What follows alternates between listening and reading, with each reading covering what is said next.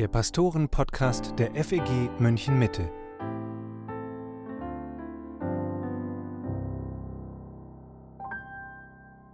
Hallo und herzlich willkommen zum Pastoren-Podcast. Heute mit Matthias Mockler und Matthias Lohmann. Genau, wir beide sind das. Und Matthias Mockler, du stellst mir wieder Fragen. Ja, wir setzen heute unsere Reihe zu den fünf Punkten des Calvinismus fort. Wir sind inzwischen beim vierten Punkt angekommen. Heute geht es um Gottes unwiderstehliche Gnade. Der christliche Schriftsteller und Literaturwissenschaftler C.S. Lewis, der hat Gott mal als den großen Angler bezeichnet, der ihn, also Lewis, wie einen zappelnden Fisch an Land holte. Das Bild hat sicher seine Grenzen, aber was er damit sagen wollte, war, dass Gottes Gnade für ihn so anziehend und unwiderstehlich war, dass er gar nicht anders konnte, als anzubeißen, wie so ein Fisch, der einen Köder sieht und anbeißen muss.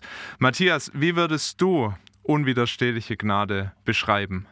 Ja, die unwiderstehliche Gnade ist letztendlich das Werk des Heiligen Geistes, der dafür sorgt, dass das Gnadenangebot Gottes von einem Menschen angenommen wird. Das heißt, Gott wirkt am Herzen eines Menschen sodass er das Evangelium, das ihm verkündigt wird, die frohe Botschaft, die Botschaft von der rettenden Gnade Gottes, nicht nur hört, sondern vom Herzen her glaubt und sich Gott zuwendet. Das ist unwiderstehliche Gnade, so wie wir das zum Beispiel lesen in Apostelgeschichte 16 bei der Bekehrung von Lydia, wo es heißt, dass der Herr ihr das Herz auftat, so dass sie darauf Acht hatte, was von Paulus geredet wurde. Wir sehen in der Bibel immer wieder so Beispiele dafür, dass wir gerettet sind aus Gnade allein und dass das allein Gottes Werk ist. Und dabei wissen wir, das kann nicht das allgemeine Gnadenangebot sein, das ja vielen Menschen angeboten wird, immer wenn wir Menschen zum Glauben rufen, wenn wir ihnen das Evangelium verkündigen. Äh, aber wir, wir lesen zum Beispiel in Epheser 2, in dieser ganz bekannten Passage in den ersten zehn Versen, eben, dass wir tot waren in unseren Übertretungen und Sünden, in denen wir früher gelebt haben und dann aber Gott, der reich ist an Barmherzigkeit, hat in seiner großen Liebe, mit der er uns geliebt hat, auch uns, die wir tot waren in den Sünden, mit Christus lebendig gemacht. Und dann kommt die Zusammenfassung, aus Gnade seid ihr selig geworden. Das ist also ein aktives Wirken Gottes, wo die frohe Botschaft in manchen Menschen äh, von Gott gebraucht wird, um etwas zu tun. Hier ist nur Gott der Handelnde. Er hat in seiner großen Liebe, mit der er uns geliebt hat, uns, die wir tot waren in unseren Sünden, mit Christus lebendig gemacht. Aus Gnade seid ihr selig geworden. Und dann wiederholt er das nochmal und sagt, denn aus Gnade seid ihr selig geworden durch den Glauben und das nicht aus euch. Gottes Gabe ist es. Ja, und dann in Vers 10, wir sind sein Werk, geschaffen in Christus Jesus. Also er betont in allem immer wieder, Gott ist der Handelnde. Das heißt, die unwiderstehliche Gnade ist wirklich das Wirken Gottes in uns, durch das wir die Gnade Gottes annehmen. Und das lesen wir immer wieder, dass, das, dass die Bekehrung äh, ein Werk Gottes ist, wo wir eben das Gnadenangebot dann äh, wirklich mit Freude annehmen. Ja, 2. Korinther 5, äh, Vers 17, 18, da heißt es, darum ist jemand in Christus, so ist er eine neue Kreatur, das Alte ist vergangen, siehe, Neues ist geworden, aber das alles von Gott. Ähm, oder ähm, in, Titus 3, Vers, Vers 4 bis 7 heißt es, als aber erschien die Freundlichkeit und Menschenliebe Gottes unseres Heilandes, machte er uns selig. Nicht um der Werke der Gerechtigkeit willen, die wir getan hätten, sondern nach seiner Barmherzigkeit durch das Bad der Wiedergeburt und der Neuerung im Heiligen Geist, den er über uns reichlich ausgegossen hat durch Jesus Christus, unseren Heiland, damit wir durch dessen Gnade gerecht geworden, Erben des ewigen Lebens würden nach unserer Hoffnung. Also immer wieder, es ist Gott, der wirkt nach seiner Gnade und ähnliches sehen wir im 1. Petrus 1, Vers 3, der, dass Gott uns nach seiner großen Barmherzigkeit wiedergeboren hat. Wir sehen, das ist etwas, was Gott tut, da wo er es will. Das sagt Jesus in Johannes 5, Vers 21. Denn wie der Vater die Toten auferweckt und macht sie lebendig, so macht auch der Sohn lebendig, welche er will. Da, wo Gott retten will, tut er das. Und er tut das, indem Menschen die Gnade Gottes erkennen, so dass sie sie wirklich annehmen. Also er verändert unsere Herzen, er macht uns bereit. Gott erbarmt sich über Menschen, so wie er will. Das haben wir in Römer 9 schon betrachtet in den letzten Wochen. Äh, in Jakobus 1 lesen wir, Vers 18, er hat uns geboren nach seinem Willen durch das Wort der Wahrheit. Also Gott ist es, der in uns das bewirkt. Von daher die unwiderstehliche Gnade äh, beschreibt wirklich das Wirken Gottes im Herzen eines Menschen, der deshalb zum Glauben kommt. Denn der Glaube ist eine gute Gabe Gottes. Jetzt tun sich manche mit dem Gedanken sehr schwer, dass Gott irgendwie in unser Herz eingreift und da Dinge verändert. Es klingt so, als würde Gott uns fast schon übergehen, als wären wir Marionetten, die jetzt von Gott gelenkt entweder zu ihm laufen oder nicht von ihm gelenkt werden und dann eben von ihm weglaufen. Wie würdest du das beschreiben? Sind wir da dann fremdgesteuert oder wie muss man das verstehen? Nein, das sind wir nicht. Es gibt ein Bild, das oft in der Evangelisation verwandt wird, ähm, und zwar davon, dass es eine Kluft gibt. Auf der einen Seite sind wir Menschen, auf der anderen ist Gott und die Herrlichkeit, ähm, das ewige Leben. Und die Kluft wird überbrückt durch ein Kreuz, was in der Mitte liegt, und da muss man jetzt rüberlaufen. Und oft wird das Bild so gebraucht, dass auf der einen Seite Menschen stehen und auf der anderen ruft Gott und manche hören zu und gehen hin und freuen sich und kommen zu Gott. Nur ich glaube, biblisch passt das Bild nicht ganz, sondern tatsächlich ist es so, die Menschen liegen eigentlich alle tot am Boden, weil sie alle selber äh, sich getötet haben, haben, haben geistlichen Selbstmord begangen durch ihre Sünde. Äh, kein Mensch lebt so, wie er es vor Gott sollte. Wir alle sind deshalb tot in unseren Sünden und Übertretungen nach Epheser 2.1. Wir sind tot, wir sind taub, wir sind blind. So was Gott dann tut, ist, Gott sendet sein mächtiges Wort, so wie in Hesekiel 37, wo Hesekiel gesagt wird, geh zu einem Totenfeld und predige. Und dieses Wort tut etwas Großartiges. Äh, die, die Totengebeine kommen zusammen, sie werden mit Fleisch überzogen. Und dann hören wir, wie, wie Hesekiel den Auftrag bekommt, spricht zum Odem Gottes und dann zieht der Odem Gottes, der Geist Gottes ein und auf einmal stehen da lebendige Menschen.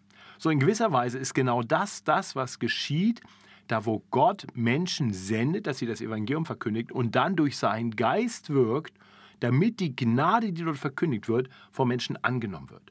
Und die wird angenommen und das führt dazu, Menschen fangen an zu sehen, zu hören, sie werden lebendig. So, und jetzt stehe ich auf der anderen Seite und sehe auf der einen Seite das Totenfeld, den Abgrund, äh, das Fürchterliche und auf der anderen Seite sehe ich Christus in seiner ganzen Herrlichkeit, strahlend, wunderbar. Und er ruft mich und sagt, kommt her zu mir. Nun, bin ich ferngesteuert? Nein. Werde ich dahin gehen? Auf jeden Fall. Es ist unwiderstehlich gut. Das meinen wir mit unwiderstehlicher Gnade. Nicht, dass wir gezwungen werden, äh, aber dass Gott so in uns wirkt, dass wir, obwohl wir na, rein physisch die Möglichkeit hätten, da zu bleiben, natürlich nicht da bleiben werden. Wenn ich wählen kann zwischen zwei Optionen und die eine ist Herrlichkeit und die andere ist grausam und fürchterlich, na, dann werde ich wählen. Und das ist genau was damit gemeint ist. Also wir agieren ganz aktiv, wir treffen in gewisser Weise sogar eine Entscheidung, äh, aber wir treffen sie, weil Gott uns die Augen öffnet für die Herrlichkeit, weil er uns Leben einhaucht. Äh, das heißt, ohne Gottes Wirken würden wir das auf der anderen Seite gar nicht erkennen und keiner würde dahin gehen. Man kann natürlich auch fragen, gab es nicht schon viele Menschen, die Gottes Gnade erlebt haben, weil sie zum Beispiel eine Zeit lang, vielleicht auch eine lange Zeit in der Gemeinde waren, auch Gottes Gnade gepredigt bekommen haben und die dann trotzdem dieser Gnade widerstanden und sich von Gott abgewandt haben. In der Bibel ist ein besonders krasses Beispiel sicher Judas Iskariot, der jahrelang mit Jesus unterwegs war, der seine Predigten gehört hat, der gesehen hat, wie Jesus auch Gnade gelebt hat und ihn dann aber verraten hat und am Ende mit seiner Schuld auch nicht wieder zu Gott gekommen ist, sondern den Selbstmord begangen hat. Hat er nicht ganz eindeutig Gottes Gnade widerstanden? Oder wie können wir das verstehen? Ja, ich glaube, wir müssen da aufpassen, dass wir nicht verschiedene Dinge miteinander vermischen. Äh, zum einen müssen wir erst einmal sagen, jeder Mensch erlebt in gewisser Weise Gnade Gottes. Seine allgemeine Gnade. Nicht? Da, da heißt es in Matthäus 5, Vers 45, dass Gott seine Sonne aufgehen lässt über Böse und Gut und lässt es regnen über Gerechte und Ungerecht. Oder im Psalm 145, der Herr ist allen gütig und erbarmt sich aller seine Werke. Ja, also Gott ist, ist gnädig in einer allgemeinen Weise, da spricht man von der allgemeinen Gnade Gottes und die erleben alle Menschen. Und, und dann gibt es viele Menschen, die auch hören von der Gnade Gottes in Jesus Christus. Ja, äh, tatsächlich sagt auch Titus 2, Vers 11, es ist erschienen die heilsame Gnade Gottes allen Menschen. Das heißt jetzt nicht exklusiv jedem einzelnen Menschen, aber Juden und Heiden ist grundsätzlich mal allen Menschen erschienen, aber nicht jeder nimmt es an. Und das erleben wir eben ganz oft. Das haben wir nicht nur bei Judas Iskariot erlebt, wie du sagst, das erleben wir in Gemeinden ganz regelmäßig, wenn Menschen das Evangelium gepredigt wird, sie vielleicht über lange Zeit dabei sind, vielleicht auch erleben, wie Menschen zum Glauben kommen. Ähm, aber die unwiderstehliche Gnade beschreibt eben das besondere Wirken Gottes im Herzen eines Menschen. Und das erlebt eben nicht jeder Mensch. Äh, und deswegen werden manche Menschen zwar die Gnade Gottes verkündigt hören und vielleicht selber in gewisser Weise erleben, ohne dass sie sich Gott zuwenden und seine rettende Gnade ganz persönlich erfahren, weil es dazu eines göttlichen Eingreifens im Herzen der Menschen braucht. Wir haben eine Frage bekommen von unserem Podcast-Hörer Simon, den auch dieses Thema unwiderstehliche Gnade sehr bewegt und er findet, dass zum Beispiel 1. Thessalonicher 2, Vers 10 die unwiderstehliche Gnade in Frage stellt. Dort heißt es in der Schlachterübersetzung über die Verlorenen, dass sie, Zitat, die Liebe zur Wahrheit nicht angenommen haben, durch die sie hätten gerettet werden können. Und Simon fragt, heißt das nicht, dass man dem Rufen Gottes widerstehen kann und deshalb verloren geht? Ja, natürlich kann man dem Rufen Gottes widerstehen. Und ganz viele Menschen tun das. Und tatsächlich würden alle Menschen es tun, wenn Gott nicht in seiner unwiderstehlichen Gnade in das Leben einiger eingreift und ihnen neues und ewiges Leben schenkt. Ja, also wir brauchen einen Gott, der in uns das Wollen wirken muss, wie es in Philippa 2 heißt, das Wollen und das Vollbringen. Gott muss das wirken, weil wir von Natur es nicht wollen. Wir wollen nicht zu Gott. Wir werden seinem Rufen widerstehen. Wir werden der Liebe zur Wahrheit widerstehen. Wir werden dem Evangelium widerstehen. Wir werden Jesus ablehnen. Das alles tut das menschliche Herz, weil es böse ist von Jugend auf und wir brauchen das, das souveräne Eingreifen Gottes, der uns neue Herzen geben muss, ähm, der uns die Ohren auftun muss, damit wir seine Stimme wirklich verstehen, der uns die Augen öffnen muss, damit wir wirklich erkennen, wie gut er ist und wie gnädig er ist. Und dann erst werden Menschen aufgrund des gnädigen Wirkens in ihnen anfangen zu glauben. Denn der Glaube ist Gottes Werk. Er ist der Anfänger unseres Glaubens. Es ist sein Werk zu seiner Ehre. Manche sind ja schon sehr früh zum Glauben an Jesus Christus gekommen und haben auch schon sehr früh dadurch diese unwiderstehliche Gnade in ihrem Leben erfahren und äh, haben sich Gott dann zugewandt, nachdem er ihnen das Herz geöffnet hat. Und die können sich nicht an einen Moment erinnern, wo das jetzt passiert ist. Bei dir war das anders. Du bist erst später zum Glauben gekommen und ja, erzähl doch mal, wie hat denn dich Gottes unwiderstehliche Gnade erreicht? Ich bin vielleicht auch ein gutes Beispiel dafür, wo jemand auch sagen kann, ich habe das einfach auch persönlich so erlebt. Bei den allermeisten Christen, die ich treffe, auch bei denen, die äh, die Gnadenlehren hochhalten, ist es tatsächlich so, dass sie sagen, ja, ich persönlich kann das jetzt nicht erfahrungstheologisch bestätigen. Das ist auch keine gute Theologie. Die Erfahrung sollte nie unsere Theologie bestimmen, denn die kann die ist begrenzt aufgrund unseres äh, Verständnisses. Aber bei mir war es tatsächlich so, dass auch meine Erfahrung das bestätigt. Nochmal, es kann es ist einfach nur Biografie, nichts Theologisches. Aber Fakt ist, ich habe das Evangelium gehört, intellektuell mehr und mehr verstanden, gerade verstanden, warum das Christentum anders ist als alle anderen Weltreligionen. Nämlich in allen Weltreligionen muss ich etwas tun, um irgendwie vor Gott angenehm zu sein. Und habe gedacht, wie kann ich jemals genug tun, um vor einem perfekten, großartigen Gott bestehen zu können? Und habe dann verstanden, dass der christliche Glaube lehrt, ich kann es nicht tun, deswegen musste Gott es tun, deswegen wurde Gott Mensch. Ich muss mir nicht den Weg zu Gott hocharbeiten, sondern Gott kommt zu mir runter und tut für mich, was ich nicht tun konnte und befähigt mich jetzt, ähm, dann schenkt mir Glauben und bewegt mich ein Leben für ihn zu leben.